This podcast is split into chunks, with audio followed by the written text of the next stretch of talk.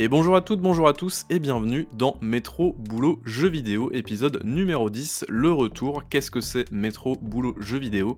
C'est votre petite émission euh, eh qui va interviewer des gens qui gravitent autour du jeu vidéo. Et aujourd'hui, j'ai le plaisir, l'immense honneur euh, de recevoir une, une, personne, du coup, euh, qui gravite justement dans le milieu du jeu vidéo depuis pas mal de temps maintenant. Et donc, cette personne, voilà, on va pas faire durer le suspense, de toute façon, vous le savez, puisque vous avez lu le titre de la vidéo ou du podcast, c'est Bibi300. Salut Bibi, comment vas-tu? Hey, Salut, salut tout le monde, tous ceux qui nous écoutent, qui nous voient. Et puis, bah, écoute, euh, merci à toi de, de m'inviter, ça me fait plaisir. Eh ben, Parfait. yes. Alors déjà, euh, donc euh, ce qu'on va faire tout de suite maintenant, c'est que on va très rapidement revenir sur ton parcours, ce que c'est que euh, qui c'est Bibi300 déjà pour commencer. Euh, et puis euh, alors déjà tu vas peut-être te présenter pour, pour commencer. Voilà, déjà il y a première question que je vais te poser. Pourquoi Bibi Pourquoi 300 Pourquoi Bibi300 Enfin, le, alors la question, la question qu'on n'arrête pas de me poser tout le temps, me dire, oh là là, mais qui, c'est, c'est quoi ce pseudo euh ah, un, petit peu, un, petit peu, bizarre. Bah en fait, c'est simple. Euh, Bibi, c'est juste le personnage de Final Fantasy IX euh, qui, je vais dire, dans le, au sens global, m'intéressait le plus quand j'ai joué au jeu, mais surtout peut-être je m'identifiais aussi le plus en fait à lui directement. Le côté un peu introverti, un peu gentil, mais par contre quand on l'énerve, euh, tu vois, il rentre dans le tas euh, et il s'énerve un petit peu, ce genre de choses. On est d'accord, euh, c'est le petit, le petit personnage avec le chapeau, c'est ça, non? Le Ouais, c'est le mage noir. C'est le petit mage noir en fait qu'on retrouve dans l'aventure. Dans et 300 parce que bah pff, c'est ce que je dis à chaque fois. Il n'y a pas d'explication. C'est 300 parce que ça collait bien avec Bibi. 300, voilà. Okay. Ça fait croissant, 300. Voilà, j'aime bien les croissants. Oui, tu peux faire des Genre, jeux de mots avec, c'est ça. Exactement, voilà. Ça n'a rien à voir avec le film 300. faut arrêter avec ça. On n'arrête pas de me dire, oui, c'est avec le film 300 et tout ça. Pas du tout. Non, arrêtez ça. Ce n'est pas ça. Et peut-être que tu as des, des, talents de spartiate caché, on ne saura pas. Ah, écoute, okay. je, ne sais, je ne sais pas. En tout cas, si c'est le cas, je ne sais pas moi-même. Hein. Ça marche. Ok, alors du coup, c'est vrai que là, tu viens de nous présenter du coup euh, bah, pourquoi tu t'appelles Bibi300 finalement. Mais tu vas peut-être nous dire ce que tu fais sur les internets, parce que ça, c'est intéressant aussi. Oh, alors, je fais du ce qu'on appelle de l'entertainment, du divertissement, et plus précisément, donc vidéaste, jeux vidéo depuis presque 17 ans, ça fera en tout cas 17 ans au mois d'août euh, prochain. Donc ça commence à faire beaucoup, ça commence à être euh, important. En effet, je me sens très vieux. Hein, on le voit notamment avec les, les, cheveux gris qui sont là. Oh là là, beaucoup de cheveux gris, un peu trop, mais j'aime bien. J'aime bien les cheveux gris, évidemment. Mais oui, voilà, des vidéos de jeux vidéo principalement depuis bah, maintenant presque 17 ans, que j'ai pu notamment faire à partir euh, de la fin de mon bac, euh, parce que j'étais dans la dernière année de mon bac et j'avais dit, ah bah, je vais faire des vidéos sur Internet. Et j'ai commencé en fait sur le site jeuxvideo.fr, donc qui n'existe plus aujourd'hui, qui était revenu un temps donné, puis qui n'existe plus maintenant du tout. Et il y avait une petite section jeux vidéo, et en fait, bah, nous, on mettait nos, nos, vidéos dessus, et on a commencé sur cette plateforme, puis ensuite après, Dailymotion, YouTube, etc., etc. Mais ça, je pense qu'on aura l'occasion peut-être d'y revenir un peu plus tard. Mais voilà, en tout cas, plus de presque 17 ans maintenant, ça fait, ça fait mal. Oui, c'est bien parce que tu fais vraiment partie. Alors, justement, comme tu le disais à l'instant, on va y revenir justement. Ça va être assez intéressant de voir ça et justement la petite évolution au fur et à mesure des années, c'est ça surtout qui va nous intéresser. Toi qui as connu, on va dire, un petit peu toutes les périodes de, de vidéos et maintenant il y a TikTok et tout ça. Je sais pas si tu es sur TikTok d'ailleurs ou pas? Oui, oui, oui, oui. Ouais, OK. Je m'y essaye. J'essaye de, de suivre le, le mood, de suivre le mouvement. Bon, avec, euh, comme on dit, pas la, la même maîtrise que tous ces influenceurs euh, 12.0 de TikTok, euh, et TikTokeuses et TikTokers. Mais bon, euh, je m'y mets quand même un petit peu. OK. Oui, c'est vrai que du coup, c'est au c'est aussi ça un petit peu le le «boulot» entre guillemets de de youtubeur, vidéotesteur et tout ça, c'est aussi de s'adapter aussi à son public, peut-être aux nouveaux formats, histoire de pas, de pas se laisser manger par les nouvelles tendances et d'ailleurs, c'est le cas de la presse aussi et cetera donc ça, c'est, quelque chose c'est un travail de tous les instants en fait, hein, donc ouais. C'est ça. C'est sûr. OK, alors donc heu, OK, c'est très bien. Est-ce que maintenant tu pourrais nous raconter un petit peu ton parcours, heu, en tant que, heu, alors pas forcément ton parcours professionnel tout ça, c'est pas sauf si tu veux en parler, mais plutôt ton parcours en termes de jeux vidéo? Alors tu nous en as parlé du coup, donc tu as commencé à faire des vidéos heu, à partir de ta fin de lycée, non, c'est ça, tu as dit? Ouais, c'est ça, c'est ça. En fait, j'y pensais pas vraiment. Je regardais, hein, j'étais comme beaucoup, en fait, je regardais un peu ce qui se faisait sur, différents sites internet. Puis c'est vrai qu'on a commencé à voir un petit peu des le le le format vidéo qui venait de plus en plus, qui s'installait de plus en plus. C'est des choses où je me suis dit: «Ah, c'est vrai que c'est intéressant, heu, on en apprend un peu plus quand même que simplement, heu, lire un texte, heu, un texte un texte écrit en l'occurrence» et à un moment donné, on a vu qu'on pouvait ju justement faire nos propres vidéos. C'est à partir de ce moment-là que j'ai lancé le le le «concept» entre guillemets, ouais, à cette époque, on était en quelle, en quelle année à peu près? Est-ce que tu te souviens? 2005-2006, dans ces Ouais, eaux-là? Je crois que YouTube, c'était 2004, il me semble, un truc comme ça, hein, si je dis pas de bêtises. 2004 ou 2005 aussi. Je crois que c'est ça, mais c'est dans ces eaux-là, de toute façon. C'est entre 2004 et 2006, heu, je sais plus exactement, mais ouais, ça a commencé, heu, on va dire, heu, début des années 2000 où véritablement là, le lancement comme ça de la création de vidéos s'est fait petit à petit. Pas encore au sens global et international qu'on connaît aujourd'hui, mais ça c'est venu petit à petit. OK. Heu, alors du coup, là, on est parti quelques années, dans le «futur» entre guillemets. Moi, ce que je voulais savoir, c'est surtout, en fait, comment tu as commencé le jeu vidéo, en fait? C'est quoi ton parcours en tant que joueur, finalement? Heu, avec quel jeu tu as «commencé» entre guillemets, si tu t'en souviens? Avec quelle machine? Comment tu as évolué, en fait, dans ce domaine? Qu'est-ce qui t'a amené, en fait, finalement, à faire à vouloir faire des vidéos? Alors, j'ai commencé, je devais avoir, heu, 4 ans, je crois, ouais, 4 ans, quatre cinq ans, je sais plus exactement. J'avais eu ma ma Nintendo, ma NES, en fait, tout simplement, pour, heu, mon anniversaire avec Super Mario Bros 3. Heu, ça a été évidemment mon premier jeu, heu, qui, m'a complètement, épaté à l'époque. Je trouvais ça génial, c'était incroyable, exceptionnel. C'est toujours le cas, hein, bien sûr. GOT GOTY 1990 et tout, incroyable. Évidemment, donc forcément, pour moi, ça m'a fait, vraiment, plaisir de d'y jouer. Puis après, petit à petit, bah, tu essayes les autres jeux. J'ai eu Kirby's Adventure, heu, j'ai eu, heu, les 2 Zelda, donc Zelda 1 et Zelda 2, que je considère d'ailleurs, et je tiens à le dire, comme étant un excellent, heu, jeu Zelda, parce que c'est un peu le Zelda décrié, mais moi, je l'ai trouvé exceptionnel. Je ne l'ai jamais fini à l'époque, quand j'étais plus jeune, parce qu'il était dur. Il était très, très dur, mais c'est un super jeu. Et puis, au fur et à mesure du temps, bah, je me suis intéressé à d'autres consoles. Quand j'allais chez mon père, bah, après ça a été plus la Mega Drive, la N64. Heu, quand je retournais chez ma mère, bah, c'était plus la Super Nintendo que j'ai connue plus tard et ce genre de choses. Bref, de de fil en aiguille, tout ça s'est développé. Puis j'avais envie toujours de connaître un peu plus de de jeux. Puis voilà, de c'est quelque chose qui m'intéressait, c'est quelque chose qui me faisait passer du temps, heu et où je m'amusais. Voilà, c'était peut-être ça le le le point le plus Est-ce que important. tu lisais des magazines aussi à l'époque, heu? Ouais? Ah oui. Oui, oui, j'en lisais plein, plein, plein. J'avais des je lisais, il y avait un jeu vidéo magazine, je crois, de mémoire, heu, qui te que je lisais. J'avais aussi les grosses les grosses bibles, de, Nintendo, où tu avais des Solus et tout ça. Je me souviendrai toujours d'une grosse bible Nintendo avec la Solus complète de Donkey Kong 64. Donc c'était une pochette dorée et tout Ah, les et je fameuses, lisais heu ah ouais, je lisais que ça et tout et mais ouais, les j'étais fameux très, livres, friand. Les fameux livres de Solus, heu, au tabac d'à côté là, c'était génial. Oh là là, mais qu'est-ce que j'en ai eu ça! Les trucs de les trucs à astuces, les cheat codes là avec Ouais. les c'était des bouquins, heu heu, violet, rose, vert, jaune et tout ça. Puis tu avais toutes les astuces et puis tu les essayer. Il y en a certaines qui fonctionnaient même pas, donc tu vois, tu disais: «Ah c'est Et quand sympa quoi». quand tu y penses à l'époque, ça devait être un taf de fou, hein, de de réaliser des Solus comme ça, sans internet et tout, c'est incroyable. Mais c'est Et ça, moi hein, ouais, moi je me souviens de de le un bouquin de Solus que j'avais, heu, c'était notamment à l'époque de Harry Potter 1er du nom sur PlayStation 1 où il y avait toutes les Solus pour faire le l'échiquier géant à la fin et tu avais toutes les cases et tout ça. Enfin, c'est un le truc horrible quoi et et ouais. voilà. Il y avait plein de trucs comme ça et ouais. C'était, c'était les années 90 quoi. De toute façon, il y avait, hem, Il y avait il y pas le avait beaucoup choix. de si ouais. on voulait, atr avoir des Solus, bah, il y avait pas le choix, Après c'était, tu heu, avais par là que ça Minitel aussi, mais c'était un peu plus compliqué quoi. Puis c'était payant surtout, hein, ça coûtait un peu C'était très cher, cher. hein, aussi, hein. C'est ça. Effectivement. Je savais pas qu'on allait faire un retour dans le temps, mais écoute, pourquoi pas. C'est pour mettre dans le contexte, ça. Voilà. OK, donc du coup, heu, tu tu touchais un petit peu à toutes les consoles. Est-ce que déjà parmi toutes ces «vieilles consoles» entre guillemets, on est, heu, quasiment dans le rétro? Même quand on parle de la PlayStation 2 finalement, on est dans quasiment du rétro, hein, puisqu'elle est sortie en 2000, heu, 2000 je crois ou 2001, je me souviens plus les dates exactement, mais enfin la machine a plus de C'est 20 ans début des maintenant. années 2000, ouais, de toute façon. Ouais, elle a déjà plus de 20 ans. Est-ce qu'on peut déjà considérer ça comme du rétro? Je pense que ça commence doucement à être considéré comme tel.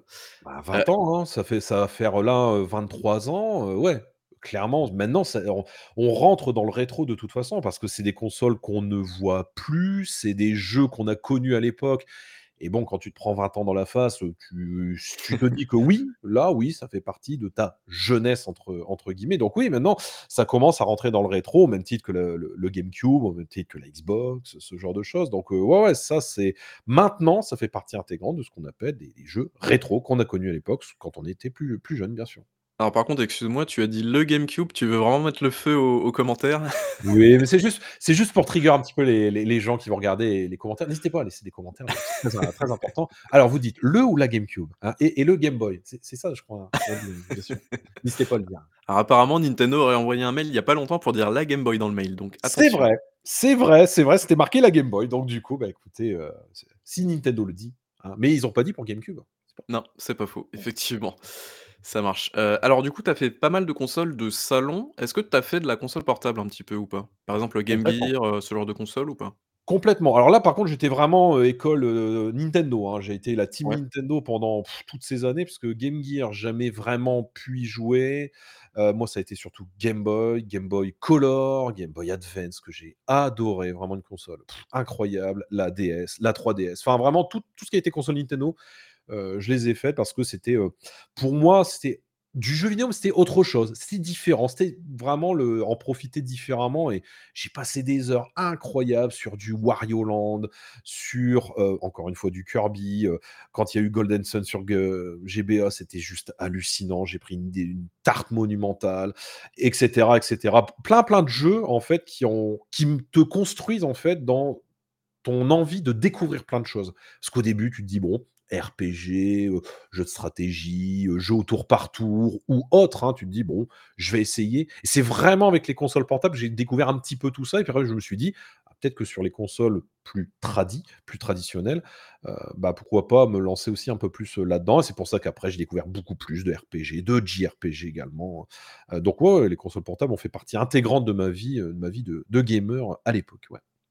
OK, donc du coup, tu as alors je sais pas si on peut dire ça comme ça, mais tu as plutôt une, heu, tu sembles avoir une assez grosse culture jeux vidéo dans sa globalité. Alors même si tu as pas joué à tous les jeux qui sont sortis évidemment, mais enfin quand on regarde un petit peu ton l'éventail de tes de tes tests, heu, de tous les jeux que tu testes en fait, c'est vrai que tu ratisses quand même très, très large et tu peux, heu, tu peux passer par exemple d'un jeu de voiture à un jeu de sport et heu, entre temps jouer à un jeu d'aventure, d'action, un JRPG et cetera. Donc heu, c'est vrai que je pense que L'avantage ouais, l'avantage, c'est ça, c'est quand tu as joué à plein, plein de choses, heu, depuis très longtemps, tu as plein de souvenirs. Même ouais. si encore une fois, le le but le but d'avoir de la culture de jeux vidéo, c'est pas de tout connaître. Ça sert à rien, en fait. L'important, par contre, c'est de connaître vraiment ce que tu as aimé et de qu'on le voit, que ça se ressente, en fait, tout simplement. Donc ouais, des jeux de bagnole, j'en ai fait, des jeux d'action-aventure, j'en ai fait. Il y a que les jeux de stratégie en temps réel ou, heu, vraiment les jeux de les ce qu'on appelle les tactical, c'est pour moi un peu plus compliqué parce que à l'époque, j'y jouais très peu.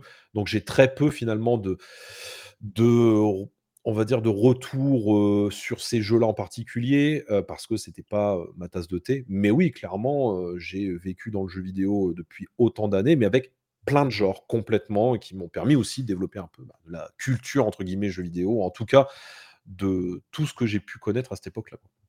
OK. Heu, je suis assez jaloux de cette culture, je t'avoue. Parce que moi, il y a heu, par exemple, moi, les RPG, j'aime pas du tout, les JRPG pareil, enfin, il y a plein de trucs, les jeux de bagnole, je trouve ça, heu, enfin, je m'ennuie très fortement dedans.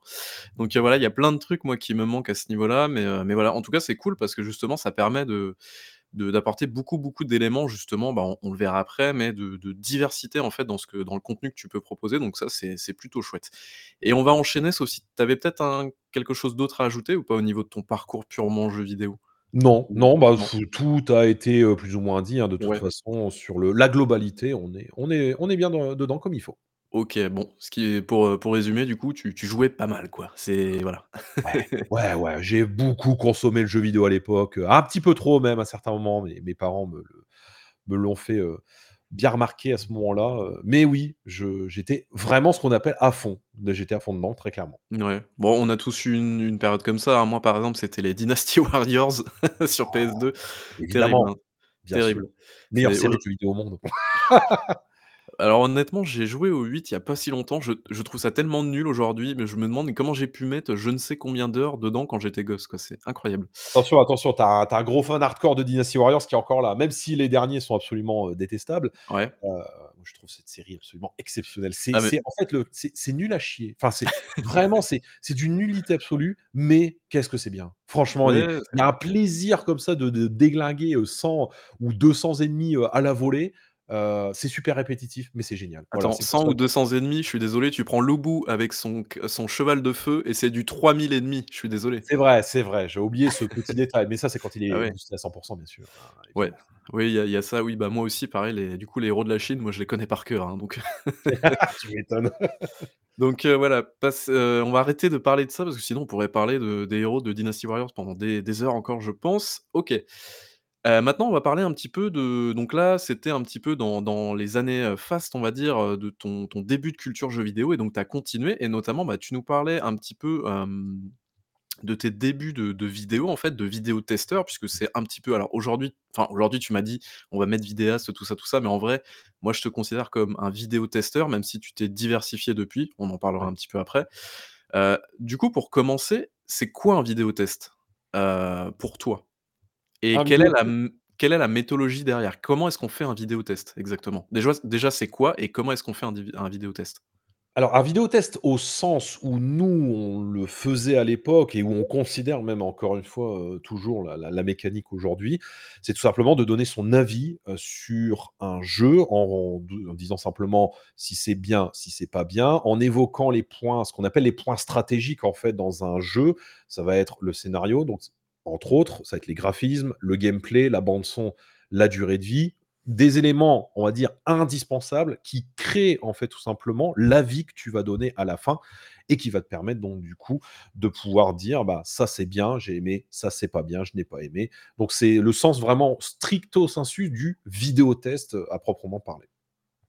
Est-ce que tu avais un modèle déjà de base ou du coup tu es parti vraiment de rien et tu t'es dit: «Bah, j'ai envie de parler de jeux vidéo et je vais faire comme ci, comme ça» et puis du coup tu as itéré au fur et à mesure du temps et après tu as trouvé une bonne formule? Ou est-ce que par exemple tu regardais un peu la presse et tu te disais: «Je vais essayer peut-être de faire un peu comme eux» ou enfin je sais Bah, pas mais tu essayes de t'in de, de de prendre un peu ce qu'il y a à droite à gauche. Comme je voyais, bah, certains tests écrits Forcément, tu te dis: «Bon, OK, il y a des éléments où tu te dis: "Ça, faut que j'en parle, ça, faut que j'en parle"». Mais c'est surtout vraiment quand la le test vidéo a commencé vraiment à venir, notamment sur jeuxvideo.fr où on avait les journalistes de l'époque qui justement met bah, mettaient en avant ce format-là en format de ce qu'ils appellent de test, hein, le vidéotest, hein, d'ailleurs, de toute façon, ça venait de là, hein, très clairement et heu, c'est aussi grâce à eux où je me suis dit: «Il y a quelque chose à faire en fait, de donner son avis sur un jeu, mais avec cette manière-là, ce côté un peu journalistique, mais sans trop le côté peut-être trop sérieux, sans prise de tête» ou voilà, on était là aussi pour un petit peu déconner ou ce genre de choses donc heu,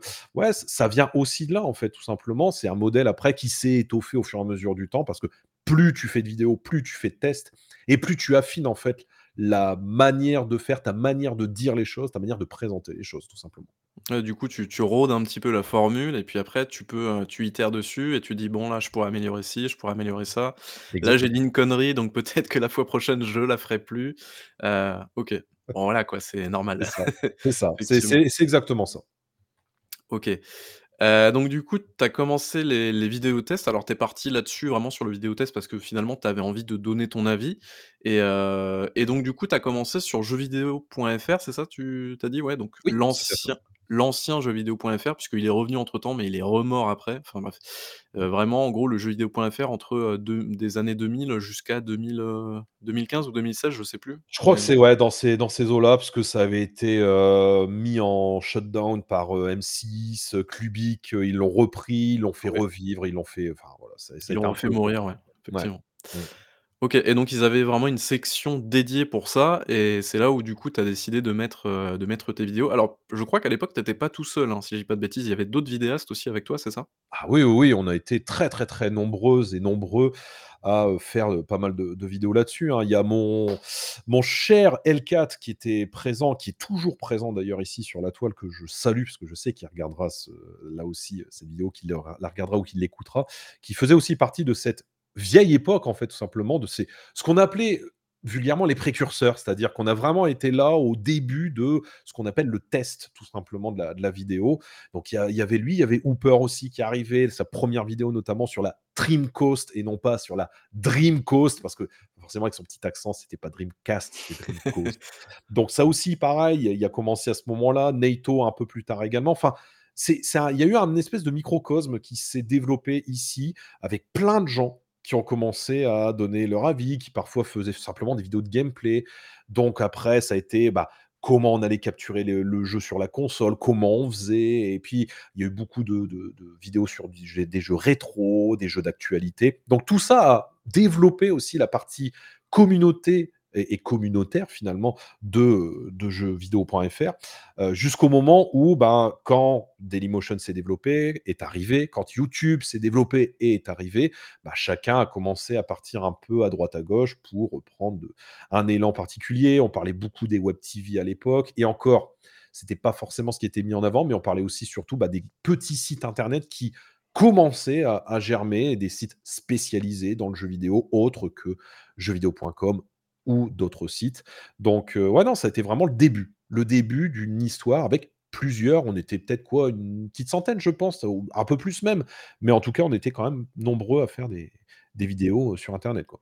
OK, donc vous aviez finalement une, petite communauté et à l'intérieur, je suppose que vous parliez, vous communiquiez, vous essayez de vous échanger des petites, heu, tips et astuces, ce genre de choses-là, heu? Ouais, bien sûr. Puis après, on, avait forcément des, des attentes. On se disait, bah tiens, il y a une sortie de jeu, on sait que telle ou telle personne va en parler. Euh, on se parlait de temps en temps sur MSN. C'est c'est très très vieux parce que MSN, là, les gens, ils ont rien, ils savent pas ce que c'est. Bon, sauf les, les- les plus vieux hardcore que- comme toi et moi, certainement, qui, euh, Alors ça va et on se calme, hein, heu, on n'est pas si vieux que ça, hein, doucement, hein. Mais, mais ouais, non, c'est en fait, c'était vraiment c'est une c'est une époque que je trouve qui alors je voudrais pas y retourner parce que c'est une époque qui est révolue et où on était quand même limité, parce que tu étais limité à 150 MO par vidéo. Ah Aujourd'hui, tu sais c'est impossible de faire ça. 150 MO aujourd'hui, c'est, heu, 30 secondes de vidéo, quoi. Ah ouais et puis tu avais pas la HD, c'était compliqué, Ah enfin oui. voilà. Il a fallu c'est venu après, tout ça s'est développé après, mais bon, on a eu on était quand même plus ou moins enfermés forcément parce que jeux jeuxvideo.fr, c'était pas YouTube, donc c'était, Ouais. c'était logique, quoi. Mais je trouve que c'est ce qui manque aujourd'hui, ce côté très, heu, copain, voilà, très copain-copine, très communautaire justement de ces vidéastes qui s'entendaient pour la plupart plutôt bien, sauf deux trois mais ça, ah, ce sont des dossiers qui resteront privés, complètement privés. Mais voilà, c'est ça, ça manque aujourd'hui, où on a l'impression qu'aujourd'hui, c'est, heu, le premier qui aura mis sa vidéo et puis puis voilà, merci, Du merci drama, du drama, du drama. Ouais, de de du drama, ne plus savoir qu'en faire, des polémiques, à ne plus savoir, heu, qu'en faire également et puis, ce côté relativement, très hypocrite du milieu de YouTube où tout le monde est beau, tout le monde est gentil et tout le monde s'aime bien, alors qu'en fait, c'est faux. Voilà, il faut le dire, c'est faux, très clairement. Bon, alors on va pas on va pas s'arrêter là-dessus, d'accord? On va continuer, hein, Bien sûr. parce que c'est pas le but de la vidéo. Heu, OK, donc du coup, jeuxvideo.fr, OK. Alors, question toute bête, c'est vrai que je l'ai noté comme ça, mais heu, pourquoi tu as fait ça? Bah, je suppose par passion, parce que tu avais envie de vraiment de donner ton avis, ça, on est d'accord là-dessus. Exactement. Et du coup, bah, c'est vrai qu'on va peut-être rebondir là-dessus. Tu disais, bah, comment on comment on faisait d'ailleurs, à l'époque pour capturer des on était en 2005-2006. Comment on faisait pour capturer du gameplay? Parce qu'aujourd'hui, c'est simple, on a du OBS, on a des captures, on a même, des boîtiers de capture, pardon, on a même des systèmes intégrés aux consoles aujourd'hui. Donc c'est assez simple de partager du gameplay, mais comment à l'époque, on faisait pour capturer du gameplay de jeu? Et comment on faisait au niveau du montage, heu, et cetera? C'est c'était quoi les logiciels? Movie Maker peut-être? Non, je ne sais pas, mais Si, si, ça ça en faisait partie. Bah, c'était bien parce que Movie Maker, c'était, heu, déjà entre guillemets «intégré» et ouais. implanté en dans la plupart des PC qu'on achetait, heu, à l'époque. Mais heu, le premier boîtier qui a vraiment été le le déclencheur de la création de la vidéo sur internet et notamment de la création de vidéo, ça s'appelait Dazzle. Donc ça s'appelait Dazzle Video Creator, je crois de mémoire, parce que c'était DVC et c'était un boîtier en forme de lune. Moi, j'avais le bleu, il y avait plusieurs couleurs, en fait. Il y avait le bleu, il y avait le gris, il y avait le rouge et en fait, c'était vraiment les balbutiements de la création de la vidéo sur internet. Mais c'était un enfer à capturer parce qu'en fait, le boîtier, il y avait donc les fiches jaunes, rouges et blanches à mettre dessus. Ah qu'en fait, quand tu le faisais passer, bah, tu ne pouvais avoir le signal que sur un petit écran de 5 centimètres sur 3 de ton logiciel et donc tu ne voyais rien ce qu'il y avait la télé. Alors après, Il y a eu des câbles qui te permettaient donc de diffuser, heu, beaucoup plus, heu et en entre guillemets «en multi-télé», on va dire ça comme ça. Donc à la fois sur ta télé et ensuite après sur ton ta capture. Parce qu'en plus, ce qui était sympa à l'époque, c'est que ton logiciel de capture, il y avait un petit temps de latence, petit temps de de latence d'1 demi-seconde. Alors quand tu joues à des jeux de de sport, à des jeux de de de comment dire? De de d'automobile, heu, de course ou autres qui demandent des réflexes, c'était une catastrophe. Mais ça a été les premières choses. Voilà, c'est ce qui a véritablement lancé le truc. Je pense qu'à l'époque, les les actions Dazzle, elles ont explosé complètement parce que quasiment tout le monde achetait ce truc-là. Après est venu d'autres, d'autres, heu, matos comme les, heu, ce qu'on appelait les Hauppauge à l'époque, Hauppauge HD PVR, parce que là, ils ont compris qu'il y avait quelque chose à faire. Mais ouais, les balbutiements, c'était ça et c'est ce qui permettait donc de faire de la création basique. Très souvent, le logiciel était in in inclus avec, c'était Pinnacle Studio à l'époque Ça existe et heu toujours d'ailleurs ça, Pinnacle Studio, hein, comme, Ça heu, existe comme, toujours, oui, oui, oui, oui, bien sûr. C'est moins mis en avant parce qu'aujourd'hui, comme tu le dis, maintenant il y a OBS, maintenant tu as, heu, XSplit pour le notamment tout ce qui va être, live. Tu as, le logiciel, Action pour les jeux PC, puisqu'à l'époque c'était Fraps. Voilà, Fraps, c'était Ah un vieux, oui! vieux logiciel, mais qui a qui a fait toutes les heures des jeux des joueurs PC à l'époque, hein, heu, à chaque fois on disait, heu: «Mais tu fais comment pour capturer?» «Beh, je capture avec Fraps» et c'était génial à l'époque, Avec le le nombre de FPS gros en jaune en haut à droite là, dégueulasse. Voilà et on c'était, souviens, heu, voilà, on savait que c'était avec Fraps donc ouais, non, ça a été vraiment tous les balbutiements de la création de la vidéo sur internet, quoi. Alors tu nous disais tout à l'heure les les fiches, jaunes, blanches et et rouges, ça veut dire que quand tu as commencé, on n'était pas en HD encore, c'est ça? Pas du tout. Ah ouais, non, non, non, on était on ça commençait à arriver. C'est-à-dire qu'en fait, on commençait à parler des fameuses télés, heu, entre guillemets dites, HD ou en tout cas HD ready. Donc Ouais. c'était vraiment le début et c'est venu après au fur et à mesure du temps où là, bien sûr, heu, les boîtiers se sont améliorés. On a pu ensuite après mettre, donc du format HDMI directement. Mais ouais, au début, il y av tu avais que ça. Tu avais ça ou la une fiche, une fiche particulière que tu pouvais mettre dessus, c'était SE ex et S quelque chose, je sais plus, exactement, mais au début, c'était ça. Donc il fallait faire avec les moyens du bord parce qu'à la base, bah, ça, c'était quand tu branchais ton caméscope, puis tu mets l'image c'est marrant. Sauf que, bah, on détournait ça pour faire de la création avec des consoles qui n'étaient là aussi pas pensées comme ça, pas pensées pour ça et pourtant on réussissait à le faire. Mais là, pareil, voilà, on on a cherché des infos sur internet, on regardait des tutos parce que là, pareil, des tutos, il y en avait pas énormément non plus. Donc ça a été toute une, comment dire? Une, une façon de chercher à se créer quelque chose et à être finalement un peu autodidacte en se disant: «Bah, allez, heu, je vais trouver l'info moi-même parce que de toute façon je la trouverai pas» et c'est comme ça qu'on a, heu, commencé un petit peu à mettre en place te tout ça, quoi. C'était en mode, heu, rafistolage, on essaie de trouver des solutions qui tiennent la route, des bouts de scotch et tout ça, c'est Totalement, c'était exactement ça, ouais. OK, et ça, c'était du côté français, du coup. Est-ce que tu sais pas est-ce que vous saviez à l'époque si, dans d'autres pays, c'était à peu près pareil ou pas? Si le le truc commençait à prendre ou pas? Je suppose que oui, Alors, mais je pense que oui. Après, je vais pas te mentir, à l'époque, on s'intéressait pas à ce qui se passait de l'autre côté parce que, Ouais. bah, comme internet, se développait petit à petit et on ne voyait pas vraiment ou on s'intéressait peut-être pas forcément à ce qui se passait, à l'époque. À mon avis, il y a eu certainement la même chose. Je pense que c'est des sites qui ont commencé à développer tout ça et ensuite après quand YouTube est arrivé, là, évidemment, la branche US, US, UK et autres, vraiment le côté international, ont commencé un peu à se mettre là-dessus. Mais très clairement, oui, je pense qu'ailleurs, ça se faisait aussi. C'est parce que nous, on est restés un petit peu justement dans ce microcosme en se disant: «Bon, on va faire notre truc de notre côté. On va attirer le les joueurs et joueuses français qui sont dessus» et c'est pour ça qu'on on s'est concentrés plus là-dessus sans forcément regarder ce qui se passe à côté, quoi. Ouais. OK, ça marche. Alors on va continuer parce que j'ai beaucoup de questions encore. C'est cool de cool de de répondre aux questions, c'est vrai, il en reste beaucoup. Hem, alors, si, du coup, une autre question, alors peut-être, heu, à l'époque, je sais pas si tu avais ces informations-là ou pas. Est-ce que ça fonctionnait niveau vues? Heu, est-ce que tu savais combien de vues tu faisais? Est-ce que tu avais des retours, par exemple, des gens en commentaire, ce genre de choses-là? Est-ce que déjà il y avait des commentaires? Tu vois, ce genre de Oui! Ouais. Bien sûr, bien sûr. On avait un système de vue, on avait un système de notes avec des étoiles. Ah Enfin, oui, c'était même oui. pas des étoiles, c'était, des, très bons, bons, à éviter, moyen, ce genre de choses. Donc tu avais déjà des gens qui donnaient leur avis, en fait, tout simplement, avec un système petit système de notation, à l'époque. Tu avais, oui, des vues, on faisait des quand on faisait 1000-2000 vues, on était là, on disait: «Waouh, c'est incroyable!» et on se disait: «Putain, c'est un truc de ouf ce qu'on arrive à faire». Donc ouais, tout ça, c'était déjà mis en place. Il y avait pas de sponsor, il y avait pas de partenariat, il y avait pas d'argent. Donc c'était vraiment juste, tu mets ta vidéo, tu mets ta vue et les gens regardent. C'est Ouais. aussi simple que ça. Oui, c'était vraiment, purement «passionnel» entre guillemets, c'est tu tu fais ça parce que tu aimes bien partager, tu as envie de parler d'un truc que tu as bien aimé, bah, hop, tu mets ta vidéo, tu fais ton montage sur Movie Maker pendant 15 heures et puis voilà C'est parti. Avec l'internet tout moisi de l'époque aussi, heu, 150 MO à envoyer, ça devait être, ça devait être sympa aussi. Ça devait être marrant. C'était très marrant. Ça, c'est sûr, c'était bien bien sympa. Ça marche. Heu, alors du coup, donc tu continues à faire des vidéos tests, heu, donc tu faisais que des vidéos tests à l'époque, hein, c'est bien ça? Ouais, c'était principalement du test que je faisais ou en tout cas après quand je suis parti un peu plus, heu, sur Dailymotion où là j'ai fait un peu plus de choses. Donc il y avait du test, il y avait du gameplay sur des démos par exemple, parce qu'il y avait énormément de démos de jeux qui arrivaient, notamment sur 360 PS3. Donc on faisait du gameplay sur les démos de jeux et puis aussi principalement derrière, des, découvertes, ce qu'on appelait des découvertes de jeux ou quoi que ce soit. Mais principalement, oui, je faisais beaucoup, beaucoup de tests quand j'avais terminé mon jeu et je donnais mon avis, dessus. OK. Alors, du coup, quand est-ce que tu as fait la bascule vers, alors c'est vrai que ta 1re plateforme, je crois, si je dis pas de bêtises, c'est Dailymotion, c'est bien ça?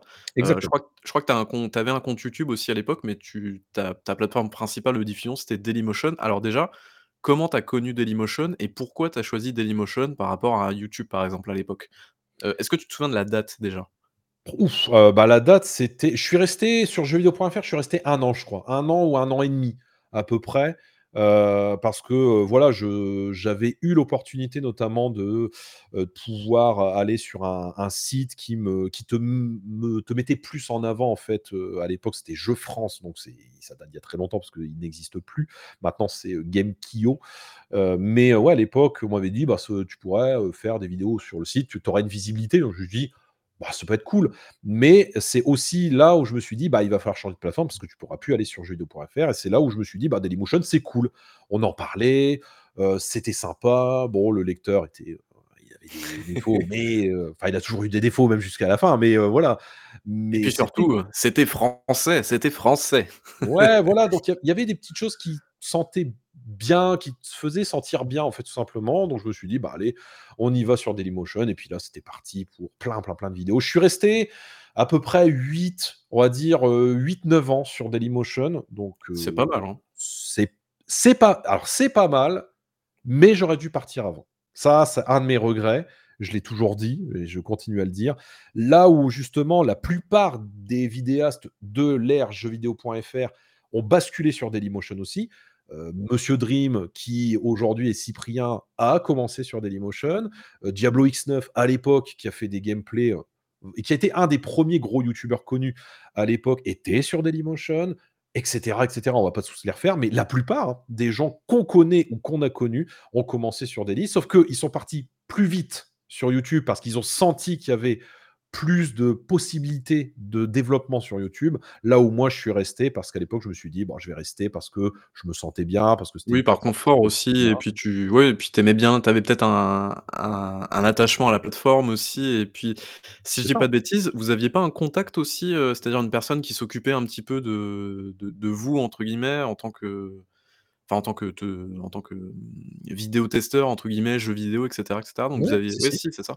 Si, si, on avait 2 contacts qui, heu, justement étaient là pour, heu, un petit peu nous mettre en avant aussi, heu, quand ils ont commencé à développer ce qu'ils appelaient le creative content, donc Ah c'est-à-dire oui. vraiment, le le label qui permet d'avoir une vidéo mise en avant avec, la HQ, on appelait ça à l'époque, la pas la HD, la HQ, Ah oui, la haute qualité. voilà et donc ouais, non, j'y suis resté par confort, mais c'est vrai qu'avec le recul, je me dis: «J'aurais dû partir en même temps que tout le monde», parce qu'à l'époque, en fait, tu t'en prenais plein la tronche parce qu'on disait: «Ouais, tu t'en vas, heu, tu tu abandonnes la plateforme et tout ça». Là où des gens ont eu plus de paires de baloches que moi à ce moment-là, ils sont partis. Hooper était parti à l'époque et tous les autres étaient partis. Moi, je suis resté, je me suis dit: «Mais non, je vais rester, j'ai pas besoin d'aller sur YouTube». Finalement, ça reste un regret que j'ai de ne pas être parti avant, mais bon, hein, on Bon, avais pas le monde, hein. Tu avais juste parié sur le mauvais cheval, ça peut arriver, voilà, c'est pas non plus, C'est des choix qui te qui te comment dire? Qui font que tu es ce que tu es. Voilà, c'est tout. Après, on fait des mauvais choix dans dans la vie. C'était un mauvais, mais bon, c'est comme ça. On pourra pas revenir en arrière. Bon, c'est pas très grave. On va enchaîner avec des trucs un peu plus joyeux. Alors, heu, c'est vrai que tu heu, bon ça c'est un secret pour personne, du coup, si jamais d'ailleurs, heu, vous voulez, un petit peu connaître un petit peu plus le passé de Bibi300 notamment, il a été, longtemps, comment dire? Employé pour le l'enseigne bleue, Micromania. On a fait un épisode, notamment en de février 2019, si ça vous intéresse, on vous mettra les liens en description et donc heu, du coup, tu bossais pour cette, cette enseigne donc de vendeur de jeux vidéo tout simplement, Tout à fait. heu et donc ça te permettait à l'époque aussi, de d'avoir des jeux, alors gratuitement, je sais pas si c'était le cas, mais en tout cas, tu avais des jeux plus facilement accessibles Oh et si, si, c'était, heu, ouais. c'était gratuit, hein. On pouvait les emprunter, on pouvait, dès qu'on les avait, parfois il y en avait certains qu'on recevait 1 semaine avant, hop, on en prenait un Ouais. exemplaire, boum, terminé, merci, au revoir, on y jouait, puis, c'était plus, beaucoup plus simple. Alors moi, je suis un peu moi j'étais un peu bébête concon quand même, un peu un petit peu un petit peu bête sur les bords parce que parfois j'achetais le jeu pour être sûr quand même de l'avoir. Enfin bref enfin bref, j'étais vraiment vraiment un sacré ahuri à à l'époque, alors que je bossais dedans, donc c'est te dire vraiment le le niveau de bêtise que que j'avais. Mais heu, oui, ça plus simple, forcément pour tester des jeux, pour avoir des accès sur certains titres ou ou quoi que ce soit, même si à l'époque on commençait à développer aussi des partenariats. C'est venu à l'époque sur Dailymotion. 1er à le faire, ça a été Sega qui sont venus me voir. Mais au-delà de ça, bah oui, il fallait quand même essayer de pouvoir jouer un «maximum de jeux» entre guillemets pour développer tout ça et alors que ça coûtait déjà beaucoup d'argent, Ouais, ouais. donc Ouais, bah c'était une facilité. Travailler là, c'était une facilité, mais ça a été aussi un plaisir parce que le plaisir d'avoir, vu mes mes potes qui sont toujours mes potes aujourd'hui, avec qui j'ai travaillé, avec qui j'ai bossé, c'est aussi ça aussi qui te met un pied dans le le monde du travail, voir un petit peu ce que donne notamment le le commerce, ce magnifique métier, heu, absolument incroyable, exceptionnel, où tout le monde aujourd'hui t'insulte, où tout le monde te te dit que tu es nul, c'est bien, c'est génial. Quel beau métier, c'est magnifique. Oui, c'est compliqué effectivement aujourd'hui, mais bon, on n'est pas là pour, refaire le monde malheureusement. Oh non. Non, mais voilà, du coup, c'est vrai que ça a dû te faciliter grandement les choses, le fait d'avoir accès à beaucoup, beaucoup de jeux parce qu'effectivement, en plus, à l'époque, comme on était passé au HD, si je dis pas de bêtises, à partir de la HD, les jeux plein tarif, c'était 70 €, non, c'est ça? Oui, il y a eu, il y a eu la le la la bascule, je crois que c'était à partir des jeux PS3 si ma mémoire est bonne, parce que Ouais. PS2, tu avais toujours la les prix plus ou moins capés à 50-60 et ensuite après, ouais, la barre à 70, tout le monde avait dit: «Ouais, c'est inadmissible, 70 balles et tout ça et tout Alors ça», bah ouais, où on en est forcément aujourd'hui, 80 €. Ouais, ouais, ouais, voilà, on nous dit: «À 80 €, c'est quoi le» bah l'HD, ah bah non, ça marche plus, hein. Autant à l'époque, on pouvait comprendre parce qu'on passait de la SD à l'HD, je peux comprendre. Bon, après aujourd'hui, c'est un autre débat évidemment, mais ouais, forcément, les prix étaient quand même assez élevés, donc il fallait, se débrouiller pour, avoir les jeux et ainsi pouvoir y jouer et après les présenter, forcément en vidéo. Donc du coup, tu te sentais un peu privilégié par rapport à d'autres personnes qui avaient pas la même possibilité que toi d'avoir autant de jeux? Ou du coup, est-ce que tu t'es dit: «Ah c'est cool, j'ai ça, je vais pouvoir faire des vidéos un peu en avance et tout», genre, est-ce que tu te disais ça ou tu disais: «Non, c'est cool» et puis, Bah, je me suis jamais dit que c'était un privilège. C'est un plus, c'est un plus de ton métier, en fait, que tu Ouais. avais, mais après, heu, un privilège en soi, non, c'est juste que je me suis dit: «Ça sera clairement un un plus, un bonus supplémentaire pour pouvoir, heu, faire les vidéos plus facilement et avoir ça peut-être aussi certains jeux que tu as peut-être pas forcément envie d'acheter et tu te dis: "Bon, j'ai la possibilité de l'emprunter, je vais l'essayer. Si ça me plaît, bon, je sais que celui-là, je pourrais le mettre de côté, je le rachèterai quand il sera à 30-40 balles", heu, ou ceux qui sont vraiment nullissimes, je savais qu'au moins ceux-là, j'avais pas à les acheter puisque je les avais té testés avant. Donc ouais, ça ça permet vraiment d'avoir un petit peu tous ces tous ces bonus et et avantages, quoi. Et puis si jamais c'était le jeu était pas bon, heu, tu tu en tu en faisais un boost test, quoi et puis voilà. Voilà, exactement, bien Tu sais q sûr. tu sais que d'ailleurs, je t'ai découvert, heu, sur, heu, heu, bah, Dailymotion, je crois, à l'époque et Ouais. heu, je je je je t'ai découvert sur un boost test. Alors je me souviens plus quel jeu exactement, mais j'ai regardé tous tes boost test. Voilà. Ah, puis c'était vraiment marrant parce qu'il y avait vraiment des jeux qui étaient Ouais. infects comme pas possible, quoi. Il y a il y a un jeu, je me souviens, c'était pas, Pékin Pékin Express ou un truc comme ça, je crois, il y Bien avait un délire si, comme oui, ça. oui, j'ai fait Pékin Express, ouais, ouais, ouais, sur Wii. Ouais, il y avait il y avait beaucoup de bah, sur Wii, il y a eu beaucoup de beaucoup de bouse, hein. Oh oui, oh, il y en a eu beaucoup, beaucoup trop. Ouais. OK, heu, donc du coup, tu étais sur Dailymotion, donc tu faisais tes vidéos, mais tu étais pas encore passé à YouTube parce que tu te sentais bien, tu avais un peu de relationnel encore avec, heu, avec des des gens qui qui vous supportaient un petit peu dans votre truc, donc finalement tu t'es tu pas senti forcément le besoin de passer tout de suite à YouTube, mais finalement, tu as quand même réalisé la bascule vers YouTube parce bout alors c'était quoi le déclic au bout d'un moment? C'est parce que tu voyais que tout le monde quittait le navire ou est-ce que tu te disais: «Je vois que YouTube ça prend trop d'ampleur et je suis en train de rater le train» ou qu'est-ce que c'était quoi le déclic en fait? Bah, ça a été tout simplement le sentiment d'abandon qu'on avait sur Dailymotion. C'est que, j'avais créé YouTube en même temps que Dailymotion, sauf que je mettais à l'époque sur YouTube des vidéos, ce qu'on appelait des vidéos unboxing, donc on faisait des déballages de, figurines collector et tout ça. Donc je me suis dit: «Bon, je développe quand même au cas où la chaîne YouTube», mais dans mon état d'esprit, je me suis dit: «Je resterai sur Dailymotion». Sauf que plus les années ont passé et plus on s'est senti abandonné et même ceux qui étaient avec nous bah, il nous le disait clairement, qui nous soutenait tout ça, qui était vraiment dans la branche vidéo, il disait: «Les gars, heu, bon, l'orientation qui est en train d'être prise, heu, c'est, heu, pas vraiment pour mettre en avant, heu, les vidéastes. Voilà, on met en avant ce qui va fonctionner mieux que ça». Donc on sentait que le vent, il commençait à tourner, hein, très clairement et on nous avait promis: «Oui, on pourra faire ça, on pourra faire ça, on pourra faire ça». Au final, ça n'est jamais arrivé. Donc ouais, en 2016 2016, il y a eu la bascule. Heu, double bascule, hein, parce que j'ai été, heu, remercié de mon travail chez Micromania à ce moment-là, parce qu'on m'a dit: «Je n'ai on n'a plus besoin de vous, dégagez, heu, merci beaucoup» et donc du coup, bah, à partir de ce moment-là, il y a eu aussi la bascule YouTube où je me suis dit: «Allez, on bascule directement sur l'autre plateforme et puis on on verra bien ce que comment ça va se passer» et puis ouais, c'est bah, mais il était déjà trop tard parce que le plus gros du gros de du développement YouTube et des des «stars» entre guillemets qu'on avait à l'époque sur, YouTube était déjà fait.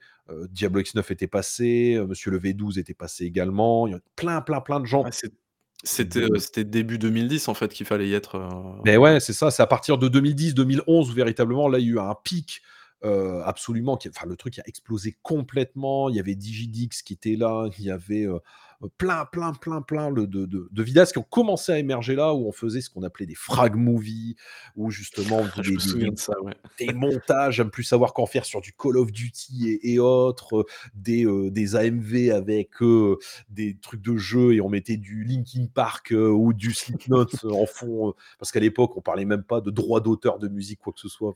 Content ID n'existait pas à cette époque-là. ah ouais, non, ça n'existait pas du tout. Donc, il y avait vraiment c'était l'Eldorado. Voilà, clairement et moi l'Eldorado, je l'ai pas vu, mais je l'ai vu trop tard, ce qui fait que quand après il a fallu déplacer toute la communauté de Daily sur YouTube, ça a été très compliqué parce que forcément, il a fallu réhabituer les gens à aller sur une seule plateforme et une plateforme où peut-être ils n'avaient pas l'habitude d'aller et c'est vrai que ça a Ouais. été l'erreur que j'ai pu faire parce que c'était trop tard, mais je suis encore là. Donc finalement, c'est que dans un sens, j'ai rattrapé un peu mon retard Ça s'est pas pas trop mal passé. D'ailleurs, on parlera de chiffres un petit peu plus tard, notamment. Heu, alors on va pas on va pas parler de chiffres dans les détails, mais notamment ton nombre d'abonnés. Heu, moi, j'étais assez, heu, assez surpris de ton nombre d'abonnés, mais on en parlera après. ouais, donc du coup, tu quittes Dailymotion parce que ça enfin, finalement, tu te dis: «Bon, c'est» voilà, en gros, tu as fait un all-in sur Dailymotion, c'était pas forcément le bon. ça. Tu décides de partir sur YouTube.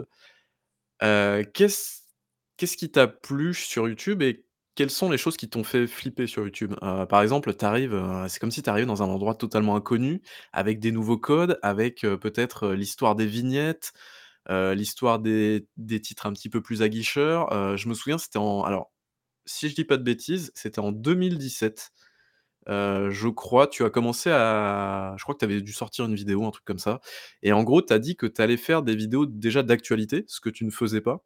Mmh mh. Heu, te arrête-moi si je me trompe, hein, Ouais, ouais, ouais, mais ça va. dans mes souvenirs, c'était ça. En 2017, tu as commencé à sortir des petites vidéos, des petites pastilles d'actualité, en fait, de entre 5 et 5 et 15 minutes en général, heu et moi, je trouvais que ça marchait plutôt bien. Donc en gros, tu prenais une actualité et tu réagissais dessus, tu donnais ton avis, heu et cetera et aussi, c'est là, je crois, où tu as commencé aussi à mettre, des vignettes, un peu plus, aguicheuses, on va dire, des titres, un peu plus aguicheurs aussi. Est-ce que ça t'a fait un choc déjà? Est-ce que ça a fait un choc à ta communauté ou pas? Bah oui, parce que ça s'est fait, il a fallu réagir vite. En fait, le problème, c'est que quand tu arrives sur YouTube, bah déjà, comme je t'ai dit, le train est passé. Donc, Ouais. l'Eldorado et l'âge d'or de YouTube était déjà passé, très clairement, surtout pour les vidéastes de jeux vidéo. Très clairement, pour tout ce qui est jeux vidéo, c'était vraiment, heu, passé complètement, heu, à côté. Ouais. À l'époque, on parlait, heu, déjà des pranks, des machins, des bidules, enfin des trucs que moi je voulais Les pas Ice faire Ice. Bucket Challenge. Oh là là, mon Dieu, hein, le ça et puis le Harlem Shake et tout ça et tout ça, enfin bref, des choses magnifiques, exceptionnelles, c'est ouais, vrai que ça, on n'en pas parlé, mais effectivement, toi, tu étais toujours resté finalement aux vidéos tests et un petit peu au gameplay. Mais Ouais. finalement, tu t'es quand tu es arrivé sur YouTube, bah, en fait, sur YouTube, tu avais une diversité que tu avais peut-être pas sur Dailymotion ou en tout cas, heu, toi, tu étais plus dans ta bulle Dailymotion, si je puis dire. Tu étais, étais bien dans ta bulle. Sauf que quand tu es vraiment arrivé sur YouTube, heu, tu avais vraiment, bah, cette infinité de nouveaux formats finalement que tu connaissais pas, que tu maîtrisais peut-être pas aussi à l'époque. Du coup, ça a dû te faire flipper et tu t'es dit: «Il va falloir que je réadapte mon contenu pour déjà, bah, d'1, heu, essayer de garder, heu, les personnes qui me sont fidèles et qui m'ont suivi sur YouTube et de 2, essayer de conquérir de de nouvelles personnes à ma à ma cause, quoi». Et c'est ça qui a été le plus compliqué parce que ça il a il a fallu, heu, donc contenter 2 contenus et 2 communautés. Et Ouais. ça, c'est en fait, c'est impossible. C'était impossible. Il y a un moment donné, c'est soit les gens qui me suivaient comprenaient l'évolution, soit ils partaient. Il y en a qui sont partis, aucun problème avec là-dessus. Mais il a fallu évoluer, il a fallu se mettre justement à la la la la façon dont YouTube fonctionne. Donc oui, des titres plus forts, plus puissants. En 2017, clairement, je ne savais pas encore comment comment faire.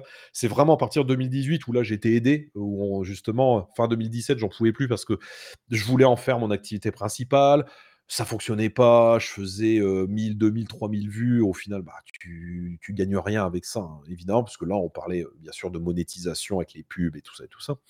Mais fin 2017, je me suis dit: «J'y arriverai jamais, c'est pas possible, c'est mal barré». Enfin voilà, j'en avais plein le plein le huc, très clairement et il y a quelqu'un qui est venu, heu, à ce moment-là, qui m'a dit: «Écoute, je je vois, je vois ce qu'on peut faire, je vois ce qu'on peut changer» et il me dit: «Par contre, je te le dis clairement, heu, tu es prêt à tout changer?» J'ai dit: «Oui». Il m'a dit: «Parce que là, faut tout changer». Il m'a dit: «Faut tout changer» En fait, c'est dit c'est Valérie Damido qui est venue, non, c'est ça? ah non, mais mais c'est le Valérie Damido de, YouTube. Voilà, il m'a dit: «Il Très faut que tu changes tout. Tu changes tes tags, tu changes tes titres, tu changes tes vignettes, tu dois tout, tout changer». Il me dit: «Tout est sur le référentiel, tout est sur le référencement et c'est ça qui va faire que ta chaîne YouTube, elle va donc repartir». Donc on a tout changé. On a pris, heu, 3-4 à 6 mois pour tout changer véritablement. Nouvelle façon de voir les choses, des vignettes forcément plus impactantes. Certains diront putaclic, mais évidemment nécessaire si on veut se montrer sur internet parce qu'on était de plus en plus nombreux, hein. Plus l'année les années passaient, plus on était nombreux de façon sur la plateforme et plus on est nombreux même encore maintenant et à ce jour. Donc il faut se montrer, il faut montrer que ton contenu est plus intéressant que les autres. Donc ça passe par les vignettes, ça passe par les titres, ça passe par des des mots-clés, des mots qui vont heu, renforcer ton référencement et c'est venu petit à petit. En 2018, j'ai vu l'évolution. La la chaîne a commencé à repartir avec des vidéos qui ont cartonné ou des trucs, je me suis dit: «C'est pas possible». Première vidéo qui a vrai vraiment cartonné, c'était PES. J'avais fait une vidéo où je mettais PES, je sais plus si c'était 2018 ou 2019, j'avais mis: «PES, je m'excuse». Et là, boum, ça fait Ah oui, 50 bah 000 vues. J'ai dit: «Waouh, c'est quoi ça?» et là, j'ai fait: «Ah d'accord». J'ai fait: «En fait, je comprends ce qu'il faut faire pour attirer les gens». et là, tu t'es dit: «Valérie avait raison», Et incroyable. ouais, non, mais et là, je lui ai dit, beh, je lui ai dit après, je lui ai dit, heu, même encore maintenant, je lui dis encore, je lui dis, heu: «Franchement, heu, merci merci en fait de m'avoir fait comprendre que si je restais comme le modèle de Dailymotion, que j'étais en train de m'effondrer complètement» et il avait raison. Donc c'est c'est en fait, quand tu arrives, tu as peur parce que tu sais que tu arrives dans un lieu, dans un milieu où il faut tout remettre à plat. Ça contente pas tout le monde, ça ne plaît pas à tout le monde, mais dans la sphère de YouTube, dans le milieu qui est devenu YouTube, c'est-à-dire un milieu ultra concurrentiel, bah, tu as pas le choix. En fait, tu n'as Ouais. plus le choix. C'est triste en vrai parce que ça serait cool de faire des des titres d'auteur, des vignettes un peu travaillées, des trucs un peu cool, mais effectivement, tu as tellement de monde et même nous à notre à notre tout petit niveau, hein, on a à peine 400 abonnés, voilà. Heu, même nous à notre niveau, heu, on se dit que si, heu, on aimerait bien honnêtement faire des trucs, des vignettes un peu cool, un peu travaillées, tout ça, tout ça et des titres, pas trop mensongers. Bon, on évite d'en faire évidemment, mais en fait, il faut essayer vraiment et je pense que toi, c'est ce que tu essayes de faire aussi, de trouver en fait la limite entre vraiment le suggestif et le et le «putaclic» entre guillemets. Bah, la différence déjà, c'est c'est déjà qu'il y ait pas de mensonge dans ton titre. Parce que ouais, que te que ton titre soit percutant, qu'il soit intrigant, qui, qui donne envie de cliquer, c'est une chose.